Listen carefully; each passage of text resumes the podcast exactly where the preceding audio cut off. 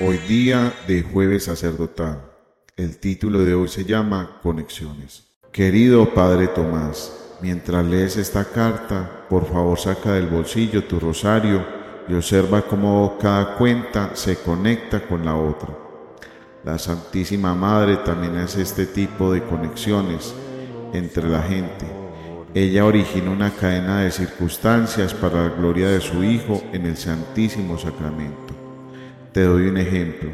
Hace exactamente cuatro años el Santo Padre fue a Seúl, Corea, en ocasión del 44 Congreso Eucarístico Internacional. Estimulado por miles de personas de todo el mundo, el Papa Juan Pablo II eligió visitar una capilla de oración perpetua, la Iglesia del Buen Pastor, como primera escala después de llegar al aeropuerto. Una charla a los cardenales, obispos, sacerdotes y religiosos sobre la importancia de la oración en la vida sacerdotal. Explicó así cómo era lo más apropiado que su visita a Corea comenzara en una capilla de adoración perpetua. Esa tarde el secretario ejecutivo del Congreso nos visitó al padre Farrab, al padre Martín y a mí en la casa de Marikop donde nos alojábamos. Quería conocer cómo había empezado todo esto maravilloso trabajo de la adoración perpetua, que había logrado establecer cientos de capillas, tanto en Corea como en Filipinas.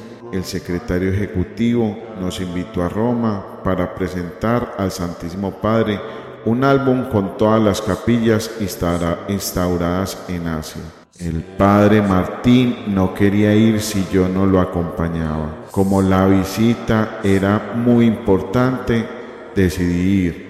Se fijó la fecha y como todos llegaríamos de distintas direcciones, decidimos encontrarnos a una hora determinada en la capilla de oración de la Basílica de San Pedro. Al finalizar esta agradable reunión, cuando salíamos de la capilla de San Pedro, conocimos a un estudiante de teología. Se entusiasmó porque estábamos en Roma y dijo que él también quería propagar la adoración perpetua al Santísimo cuando fuera sacerdote. Este estudiante es ahora el padre Vicente Perriconé, que difunde la adoración perpetua por todo el Reino Unido.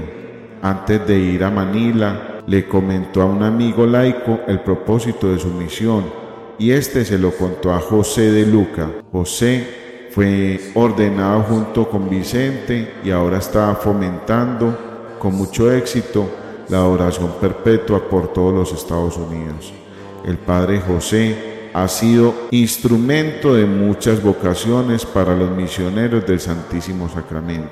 ¿Entiendes ahora, Tomás, cuando me refiero a las conexiones desde Seúl a Roma, a Manila y al mundo entero? La Santísima Madre está haciendo un rosario vivo para glorificar a su Hijo en el Santísimo Sacramento. Si todavía tienes el rosario en tus manos, hay una sola cosa más que te quiero decir. Cuando rezas el rosario ante el Santísimo Sacramento, amas a Jesús con el corazón de María, unidos al corazón de María por el rosario. Haces una perfecta hora santa porque amas a Jesús con el amor perfecto de María. Fraternalmente, en su amor eucarístico, Monseñor Ramírez. Y después de Dios, nadie como María.